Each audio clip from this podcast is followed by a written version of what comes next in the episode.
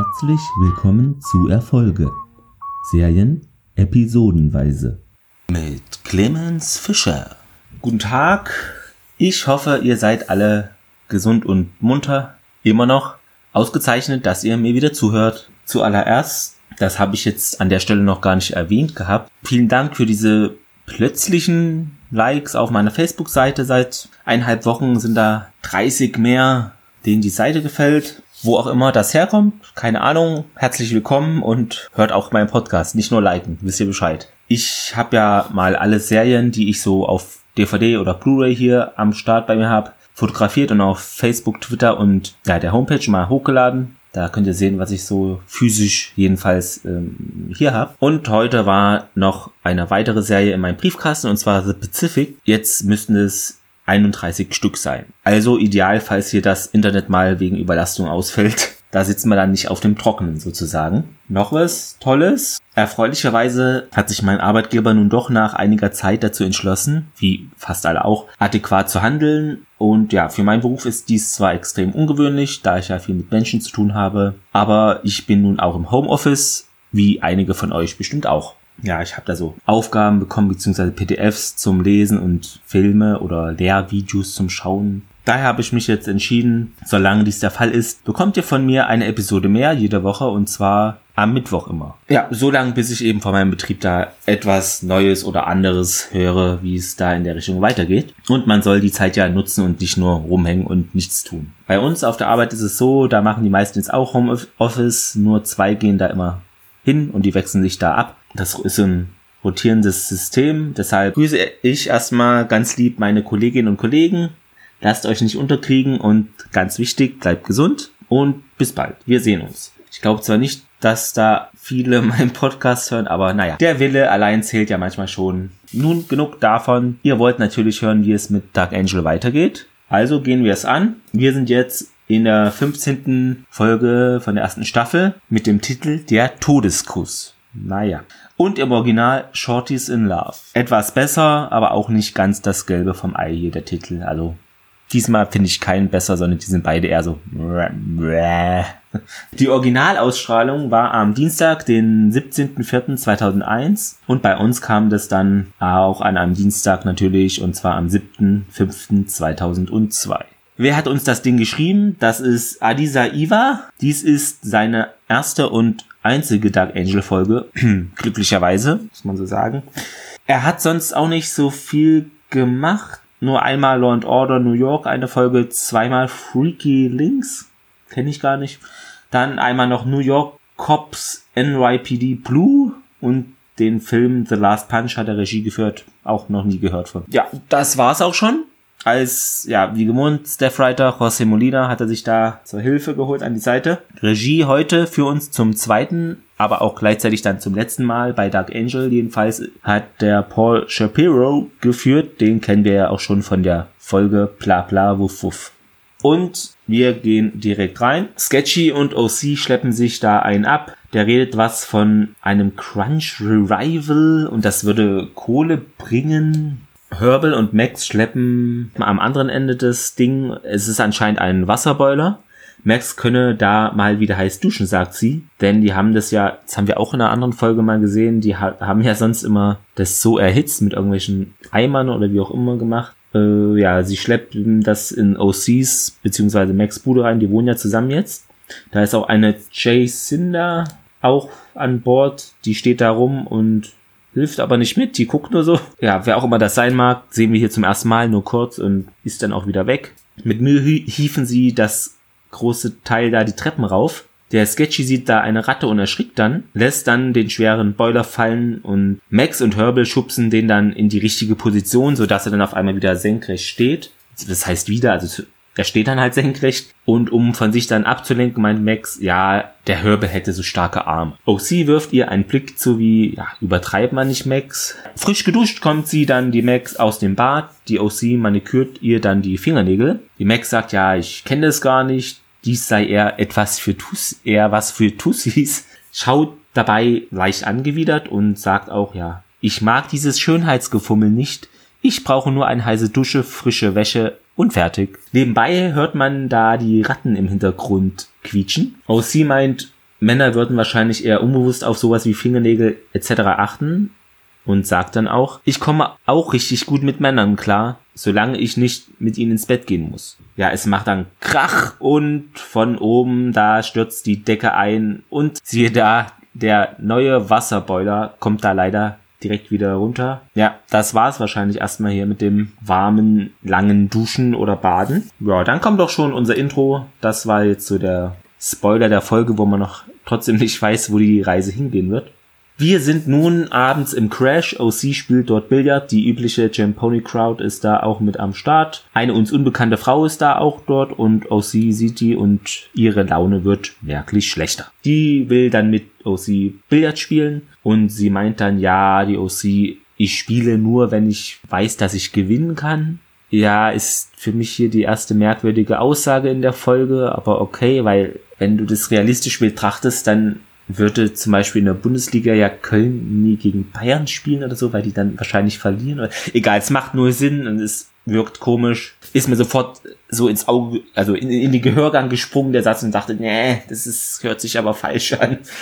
Und ja, und sie habe eben schlechte Erfahrungen mit der gemacht. Deshalb ist sie wahrscheinlich auch eher mies gelaunt, als sie die da sieht in der Bar. Herbel meint dann zu Max, ja, das ist Diamond. Shine bright like a diamond, shine bright like a diamond, they're beautiful like diamonds in the sky.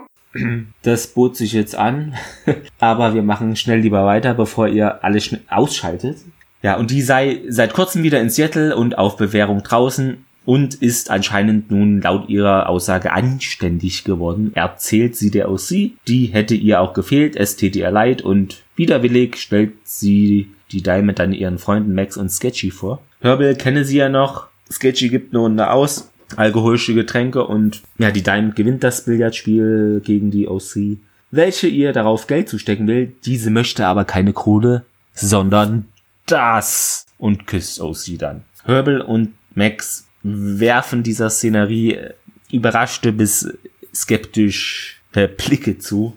Wir sind in Logans Behausung. Er ist vertieft in einem Buch und hört Max da nicht kommen. Er schreckt sich, als diese hinter ihm auftaucht. Schreibt er Gedichte? Er habe sie angerufen. Nächste Merkwürdigkeit im Untertitel steht äh, angepaged und ich habe die Stelle dann mal im Originalen in Englisch gehört und dort heißt es auch er habe sie angepaged. Also 2 zu 1 für den Pager und gegen diese merkwürdige Übersetzung im Untertitel. Wir gehen jetzt vom Pager aus, fertig aus, basta. Ja, und äh, er habe sie angepaged und es geht hier um ein Piermont Lemkin, ein Typ, die Nummer 1 des Marbury-Kartells, klingt wie so ein englischer Viertligist, FC Mar Marbury oder so. Ja, der Lemkin schmiere die Sektorpolizei, aber Gut, wer tut es denn nicht? Naja. Und würde eben Waffeln schmuggeln. Lemkins Leute hätten Atomsprengköpfe vom Luftwaffenstützpunkt Match oder Match geklaut.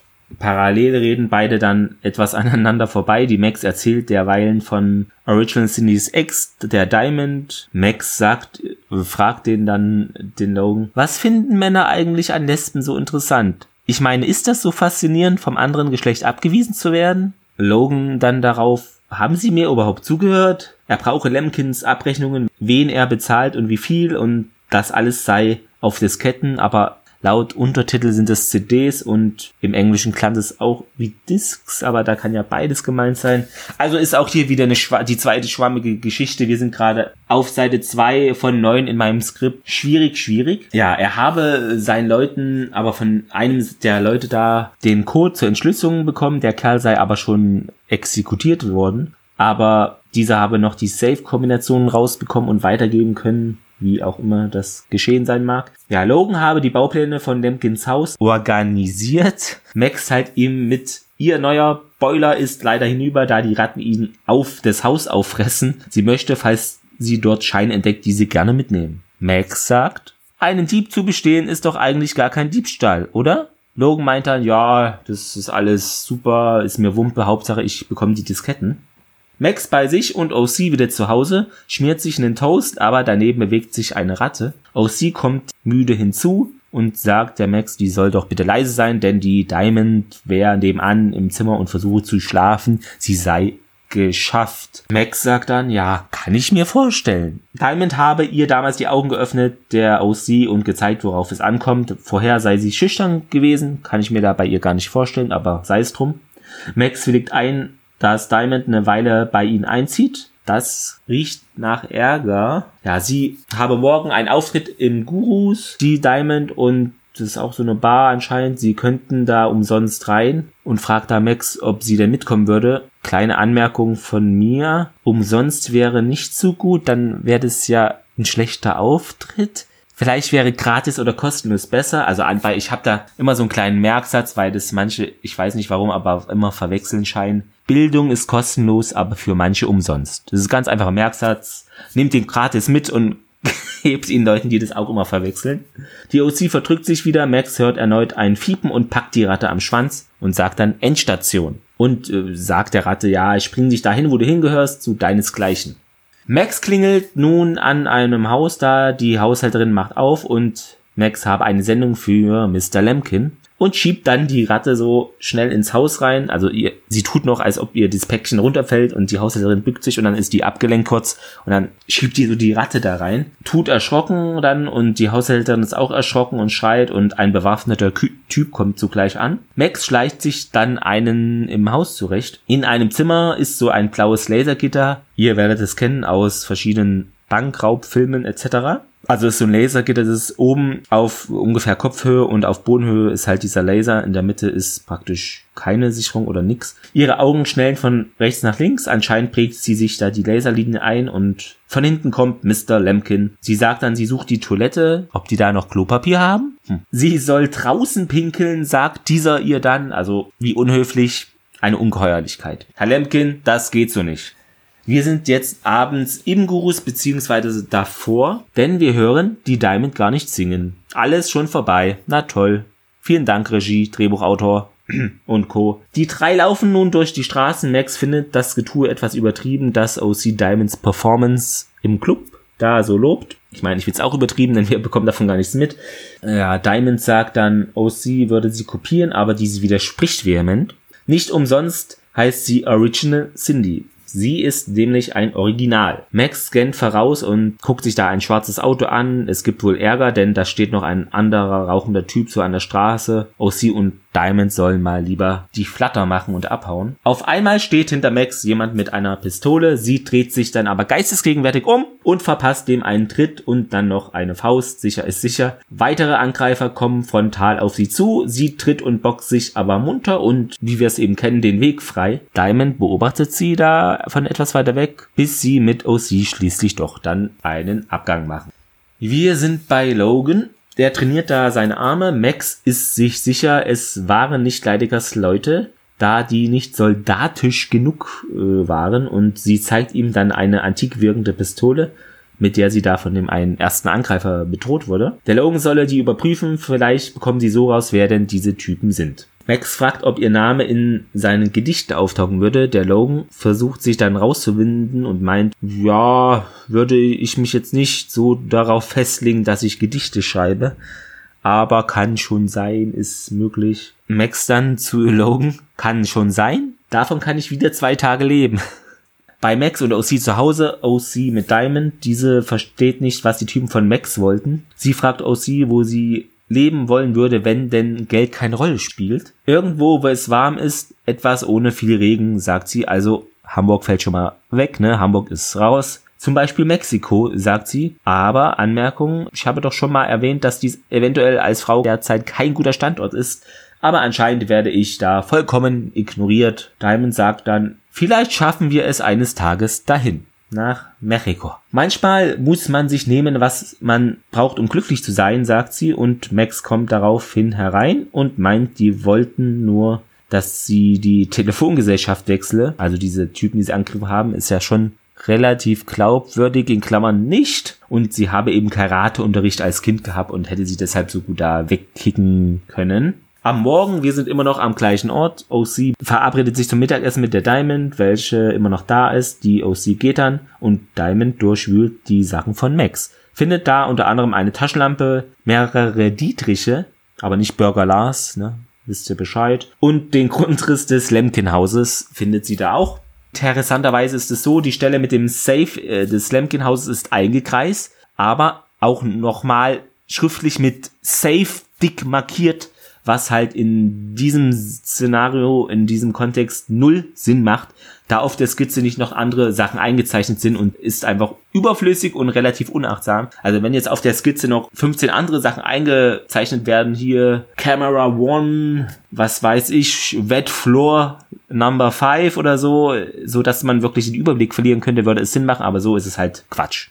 Sorry Leute, das ist Quatsch. Lasse ich mir nicht als glaubwürdig hier andrehen. Diamond grinst sich einen und scheint nun nur noch Kohle im Kopf zu haben. Max kommt vom Duschen raus und sie beginnt nun Max etwas auszuhorchen. Warum konnte sie die Typen so fertig machen? Hat einen Brecheisen und so ein schickes Motorrad und das auch noch als Fahrradkurier? Die Max sagt dann, ich bekomme eben viel Trinkgeld. Wenn sie mal einen Partner bei ihrer Nebentätigkeit brauchen würde, solle sie der Diamond Bescheid geben. Max nun bei Jim Pony. Sketchy labert sie gleich an, wie es so sei bei ihr zu Hause, wenn sich drei heiße Puppen mit Massageöl massieren. Sie grinst und entgegnet, tja, Sketchy, wir ziehen dann unsere sexy Unterwäsche an und machen eine Kissenschlacht. Sehr ironische Antwort an der Stelle. Sie ist nun an ihrem Spind, die OC steht daneben und es wäre besser, sagt sie, wenn die Diamond nun doch nicht bei ihnen wohnen würde. Die Situation gefalle der Max nicht. Sie wisse nicht, wer die Angreifer waren und will da keine uneingeweihten Leute um sich haben. Original Cindy sagt, gut, morgen ist sie weg, genervt. Max Pager geht an und daraufhin ruft sie den Logan an. Der hat da etwas über diese Pistole herausgefunden. Die ließ sich auf einen Mann mit wohl verschiedenen Namen zurückverfolgen und würde einer Gruppe gehören, welche sich The Nomads nennt. Max dann, ich nehme an, dass es keine Speed Metal Band ist.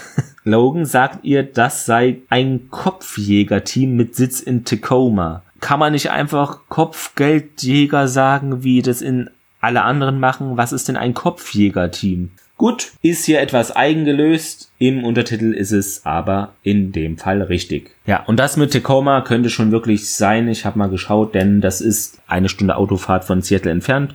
Also das macht Sinn, dass man da auf lokale Killer zurückgreift, um eben auch die lokale Wirtschaft zu unterstützen. Sollten wir ja in diesen Tagen auch tun. Ne? Geht zwar schlecht, weil alles zu hat, aber ihr habt ja Internet. Ne? Nutzt das. Der Auftraggeber sei noch nicht bekannt. Max solle lieber zeitlang, eine Zeit lang untertauchen. Sie meint aber dann erstmal, sie muss sich noch um den Safe für einen Freund kümmern.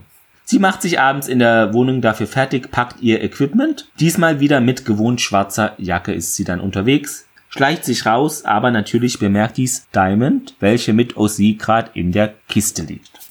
Abends sind wir nun vor Lemkins Haus. Max nimmt da ein, zwei Schritte Anlauf und hüpft über das Tor drüber und hinter ihr sehen wir nun die Diamond, welche ihr, wie erwartet, gefolgt ist. Wer konnte das ahnen? Diese kann aber natürlich nicht so hoch springen und klettert darum das Tor hoch. Im Raum, wo der Tresor ist, sieht man dann wieder dieses aktive Laser-Sicherheitssystem da. Max nimmt schon wieder Anlauf. Dieses Mal macht sie dann aber einen Flickflack, also mehrere beziehungsweise Flickflack schlagend, überwindet sie das System, ohne dass sie da einen Laserstrahl berührt hängt da ein Bild ab und dort ist dann verborgen der Tresor. Gibt den Code ein, der Tresor springt auf und sie entnimmt dort Disks oder Disketten. Das sehen wir, also ich habe es nicht genau sehen können, weil diese Tresortür, die so aufklappt, verdeckt das etwas. Vielleicht habt ihr es genau sehen können und ja, schreibt es mir einfach, ob es jetzt nun Disketten sind, CDs oder was auch immer.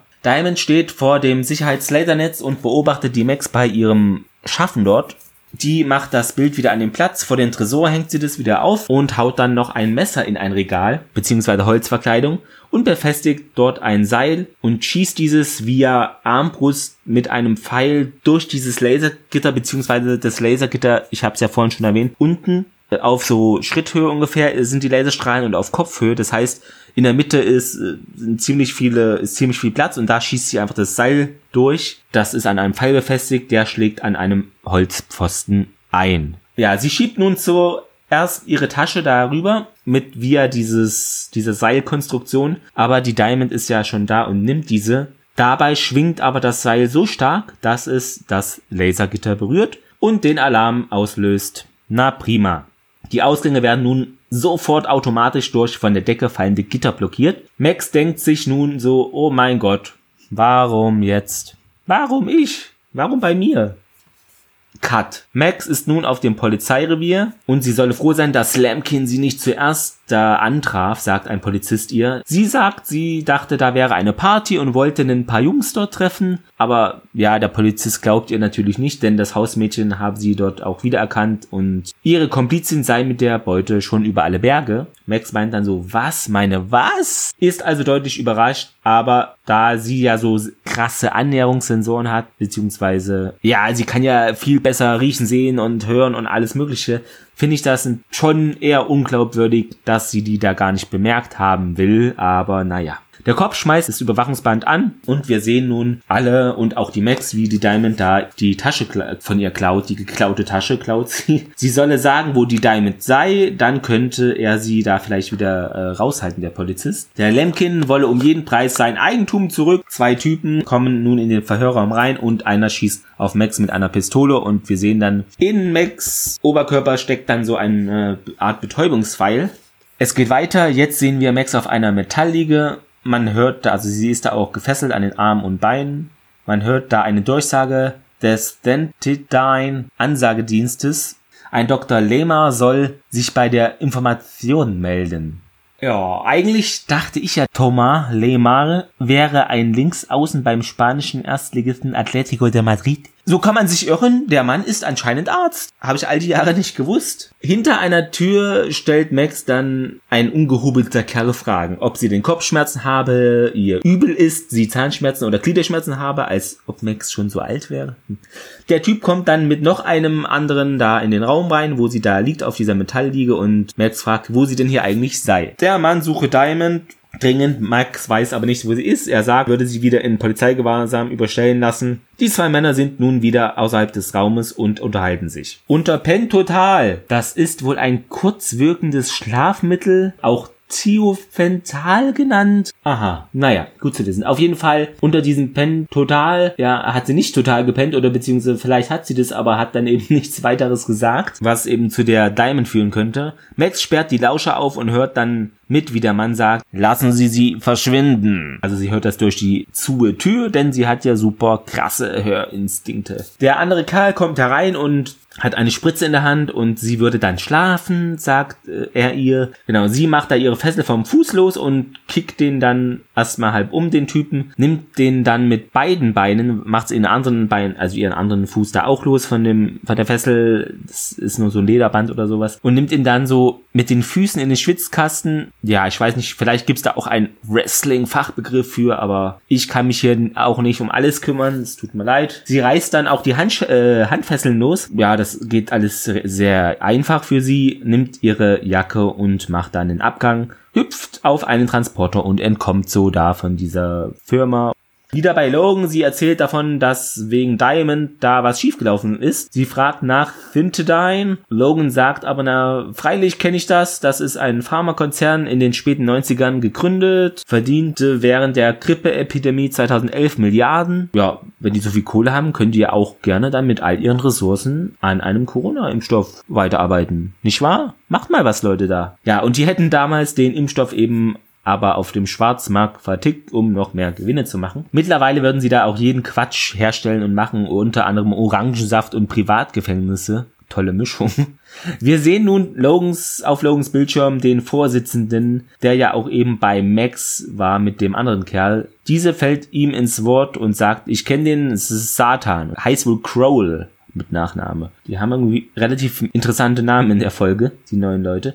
Diamond wurde wegen Hehlerei damals wohl zu drei Jahren Haft verurteilt, war da im Finteldine Frauengefängnis laut der Akte, sei aber vor zwei Wochen geflohen.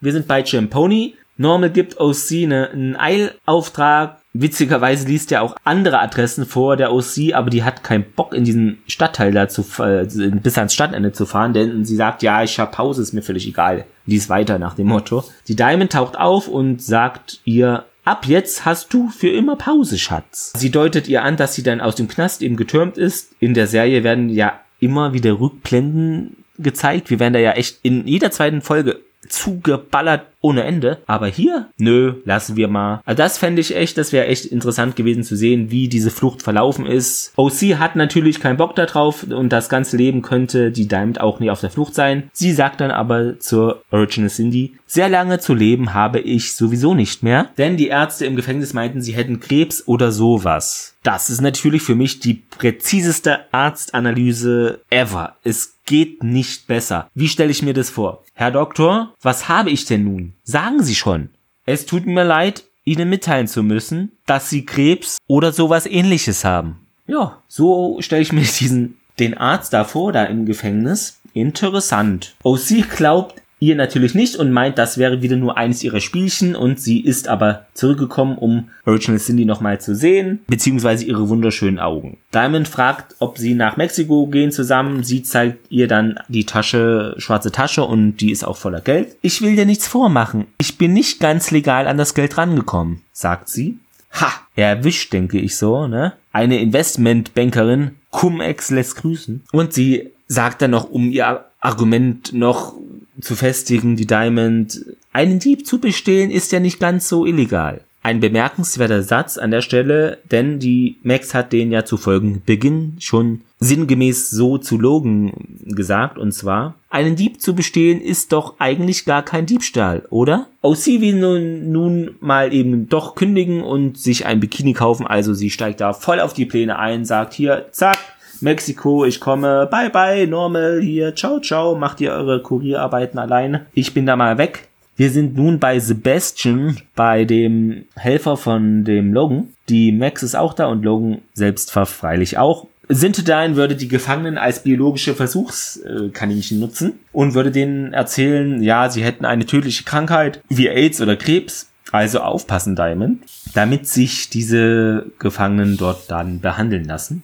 Sie wären aber gesund und Sintedein würde sie für ihre Virenexperimente nutzen. It's Corona-Time. Im Zellentrakt haben sie eine Designerkrankheit namens AN918 getestet. Interesse halber habe ich das mal gegoogelt, also AN918 und da ist das erste, was ich gefunden habe. Also ein AN918 Kreuz Rohrrinnengewinde. Okay, also doch kein Virus, alles Fake News hier in der Folge anscheinend. Das wird da anscheinend getestet. Diese Designerkrankheit findet der Sebastian am PC heraus. Und solange sie Medikamente bekommen würde, wäre die Krankheit aber nicht übertragbar und unter Kontrolle. Da sie nun aber ja leider schon zwei Wochen von da weg sei, würde die Krankheit bald das Endstadium erreichen und sie sei dann hochinfektiös. Bei Champoni. Max fragt Normal nach der OC. Diese sei mit ihrer lesbischen Gespielin abgehauen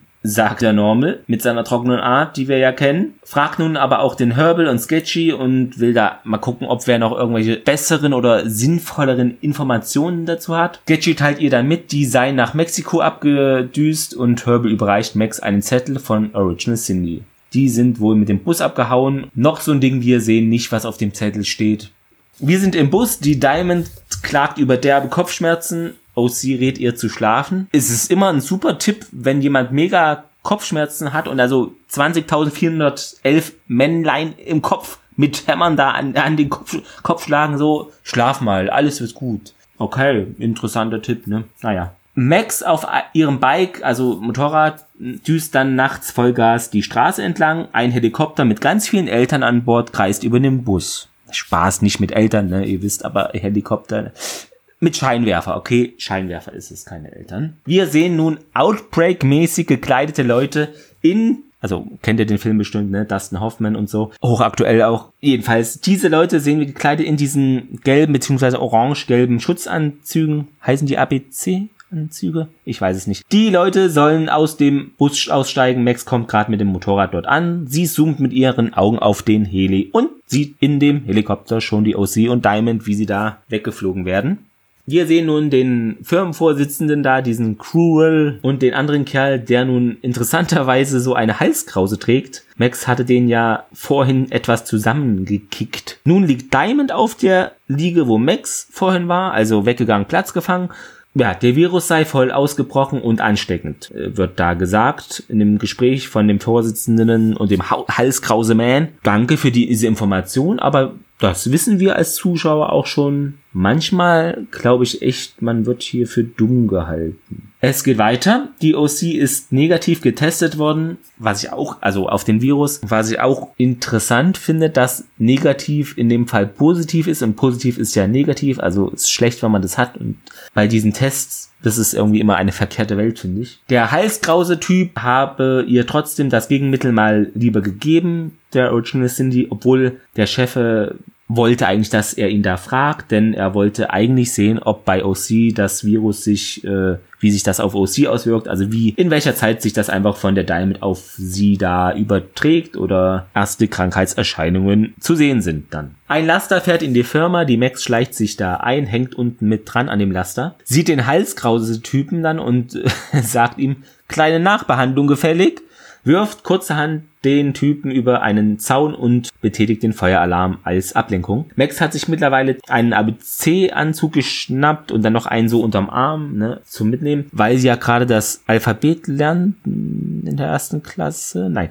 Äh, jedenfalls, sie hat es gemacht, natürlich um nicht aufzufallen, weil da jeder Zweite mit so einem Anzug darum rennt. Ne? Also die können da gerne den Ärztinnen und Ärzten und Personal auch solche bereitstellen. Wir haben ja von sowas nichts mehr. In ja am Flughafen sind ja sechs Millionen Schutzmasken verschwunden. Aber pass, würde in dieses äh, Endzeit äh, Dark Angel Setting passen, das könnte hier genauso passieren, finde ich. Bei uns ist es ja Realität, dass so ein Quatsch passiert. Ja, sie gibt OC dann auch äh, den Anzug, den sie noch bei sich trägt, da den sie übrig hat und was sie äh, sei mit Diamond, fragt diese sie und man können sie nicht zurücklassen, die würde da nur Diamonds hören von Rihanna. Nee. Diese hat mittlerweile leider schon Pusteln oder einen Ausschlag, äh, ähnliches so Gedöns an ihrer Stirn. Die Diamond ist da in diesem verschlossenen Raum mit dieser Stahlliga auch, wo die ist. Sie sollen ohne sie gehen. Die Max sagt, die Ärzte haben sie belogen und ihr einen Erreger gegeben. OC und Diamond reichen sich quasi so die Hände durch die Glasscheibe. Ihr wisst, wie ich das meine. Kommt in jedem zweiten Gefängnisfilm vor, beziehungsweise bei so einer Szene die Hand so aufs Glas und dann von der anderen Seite so halt. Ihr hört es. OC verabschiedet sich von ihrer ersten und einzig wahren Liebe, wie sie Diamond hier nun betitelt. Max soll auf sie aufpassen und sie würde dann von oben sehen, wie OC alle in den Schatten stellen würde.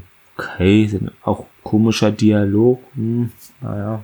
Sie gesteht noch fix, dass sie Max bei dem Raub aufs Kreuz gelegt hat. Ja, weiß sie eigentlich auch schon von der Videoaufnahme von, bei der Polizei, aber gut, doppelt hält besser ist anscheinend hier in der Folge mal wieder angesagt. Max versteht dies und denn sie weiß, wie man sich da, was man auf der Flucht alles tun müsse. Diamond hat eine Art letzten Willen, mal sehen, was das ist, das erfahren wir jetzt noch nicht. Nun fahren Max zusammen mit OC jedenfalls in einem Wagen durch das Fabriktor durch. Alle rennen da hektisch herum in dieser Firma, in dem Betrieb da und nun zieht Diamond den Helm des Schutzanzuges ab, den sie anhat und bedroht den Firmenchef mit einer Pistole. Also Max oder ja, hat ihr wahrscheinlich da eine Pistole dagelassen. Und der meint, es gibt ein Antiserum. Sie hat dieses schon in der Hand, aber sagt, das kommt doch eh zu spät, lässt dieses fallen und das Glasfläschchen oder die Ampulle, wie auch immer man das Dingens nennt, zerspringt auf dem Boden. Sie habe doch noch einen Mann gefunden, der ihres Kussig würdig ist, sagt sie dann. Okay. Mittlerweile sieht sie echt schlimm aus. Ihr Gesicht sieht ja, wie sagt man das, äh, so verbrannt aus mit so Stellen, etwas könnte auch alienmäßig sein, gelblich, aber verbrannt, äh, so eine Mischung. Sie küsst ihn dann und der schaut darüber natürlich nicht erfreut aus. Hat etwas Gottesanbetermäßiges, finde ich, so zack, Menschen töten und so und bye bye. Wie heißen die eigentlich so Gottesanbeter? Gibt es da nicht auch Atheisten unter den Gottesanbeterinnen oder? Hm, naja.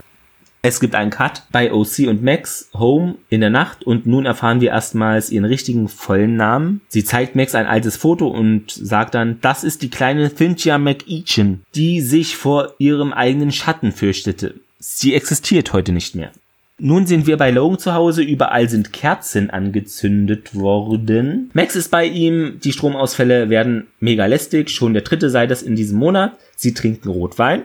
Max ist noch immer neugierig auf Logans lyrische Ergüsse. Dieser blockt ab. Sie solle ihn nicht damit nerven. Warum ist er immer so verlegen, will sie von ihm wissen. Und er sagt ihr dann, weil mein Vater die typisch männliche Vorstellung hatte, dass Selbstbeobachtung ein Zeichen von Schwäche ist. Ja, er zeigt ihr dann eine Seite, welche er auswählt, also er ausgewählt hat hier. Das kannst du dir anschauen. Der Rest ist völliger Crap. Guck das an, das ist noch das Beste. So stellt sich mir die Szene jedenfalls dar. Ja, sie liest es und fragt, ob sie mit dem Gedicht gemeint sei. Logan fragt, ob es schlimm, ob sie es schlimm finde. Sie sagt, hm, schon okay. Logan dann, also ja, es ist über sie. Sie muss auf einmal los, bald sei Ausgangssperre. Witzigerweise ist Logan ja sonst immer der, dieser Gefühlsablocker. Heute ist es mal umgekehrt. Enttäuscht knallt Logan das Buch hin.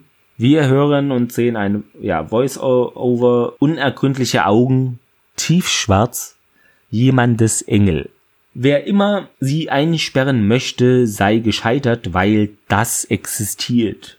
Danke, Logan, Sie werden mir helfen, in dieser schweren Zeit stark zu bleiben. Ja, immerhin haben wir ein bisschen was von diesem Gedicht erfahren. Das ist das Ende dieser Folge. Wir haben es geschafft.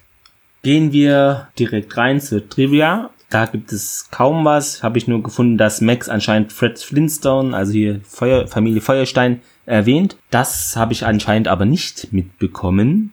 Oder es ist eben nur in der englischen Tonspur und deshalb habe ich es nicht bemerkt zu den Fehlern. Das Tor, das nach dem Auslösen des Alarms herunterfällt, also diese Gitter da, wo sie da einbricht, äh, bei, mit, bei dem Safe, bei dem Lemkin, ist offensichtlich CGI, denn dieses geht direkt durch das Seil oder den Draht, den Max da quer durch diesen Raum gespannt hat. Angeblich wurde OC ein Gegengift verabreicht oder Impfstoff, warum wird das nicht auch der Diamond verabreicht? Das fand ich etwas komisch, ist für mich ein kleiner Fehler, denn die Krankheit des, also hat den, durch den Virus ist zwar schon vorangeschritten sehr stark, aber naja, kann man ja trotzdem versuchen. Original Cindy sagt ja, dass sie vor Diamond schüchtern und ruhig war, doch in der Episode Rising hat sie gesagt, dass andere Kinder sie in der Schule für eine gute verbale Beleidigung bezahlen würden, weil sie erstaunlich gut darin sei. Also sie sei früher auch so gewesen, wie sie jetzt drauf ist. Das ist ein großer Widerspruch eigentlich. Und im Abspann wird eine Figur fälschlicherweise als Bodyguard bezeichnet, äh, also anstatt Bodyguard. Das Zitat der Woche? Ganz einfach, wird euch heute präsentiert von mir aus dem Homeoffice. Hey. Da habe ich mir folgendes rausgesucht. Was finden Männer eigentlich an Lesben so interessant? Ich meine, ist das so faszinierend, vom anderen Geschlecht abgewiesen zu werden? Eine coole Aussage von ihr. Sie ist da ja immer relativ schlagfertig. Nun zum Fazit. Ja, eine klassische Filler-Episode. Die Story an sich finde ich, ja, mehr oder weniger okay. Nur ist diese jedenfalls aus meiner Sicht nicht so gelungen umgesetzt. Ihr habt es bestimmt gemerkt an der einen oder anderen Stelle. Das hätte man spannender machen können und auch ganz wichtig, nicht so vorhersehbar. Die Diamond, welche hier eingeführt wird, neu, ja, bleibt relativ blass, finde ich, redet viel, aber ihre kriminellen Skills kommen mir äh, wirklich zu wenig zur Geltung. Ihr angekündigtes Singen im Club bekommen wir nie zu hören und auf der Flucht, äh, ja, da, wie die gelaufen ist, da aus dem Gefängnis, wie sie da rausgekommen ist, das müssen wir uns auch selber irgendwie zusammenspinnen. Was mich auch gestört hat, waren hier die Dialoge, die ab und an sehr deplatziert wirkten und ein paar Mal Wissen, das wir Zuschauer ja schon haben, wird nochmals wiederholt. Max bemerkt nicht, wie Diamond im Hausgang da steht, obwohl das nur, weiß ich nicht, knappe 10 Meter oder weniger sind, trotz ihrer geschärften Sinne, wo sie da den Safe knackt und bemerkt sie die nicht. Das ist auch für mich eher schwierig zu glauben, denn sie hört und sieht da echt viel mehr als andere. Und die deutsche Übersetzung bzw. der Untertitel, da waren auch einige Sachen sehr ungenau, um es mal vorsichtig zu sagen. Klar kam das auch schon bei ein oder anderen Folgen äh, davor mal vor, aber hier ist es so ein mini störender Punkt, der zu den vielen größeren, was ich schon genannt habe, noch oben on point kommt quasi. Und ja, so zum Abschluss. Was finde ich denn nun gut an der Folge? Schwierig eher. Also, wie ihr erahnen könnt, aber zwei Dinge fand ich schon zufriedenstellend umgesetzt aus meiner Sicht. Nummer eins, die OC hat mal mehr Screentime wieder und man erfährt auch etwas mehr über ihren charakterlichen Werdegang und ihr Leben. Und die Nummer zwei, das Buch, wo Logans Gedichte drin sind, die er schreibt. Diese Mini-Nebenstory wurde gelungen umgesetzt. Immerhin bekommen wir sogar am Ende da der Folge einen Mini, Mini, Mini-Ausschnitt von der Max zu hören auf unsere Ohren. Das war's soweit von mir. Ich hoffe, ihr habt noch eine gute Woche, ob im Homeoffice oder an eurem Arbeitsplatz, wie auch immer. Lasst es euch gut gehen bleibt gesund und hört gerne wieder in der nächsten Woche, wollte ich sagen, rein, aber ist ja Quatsch, äh, sondern am Wochenende rein. Macht's gut, bye bye.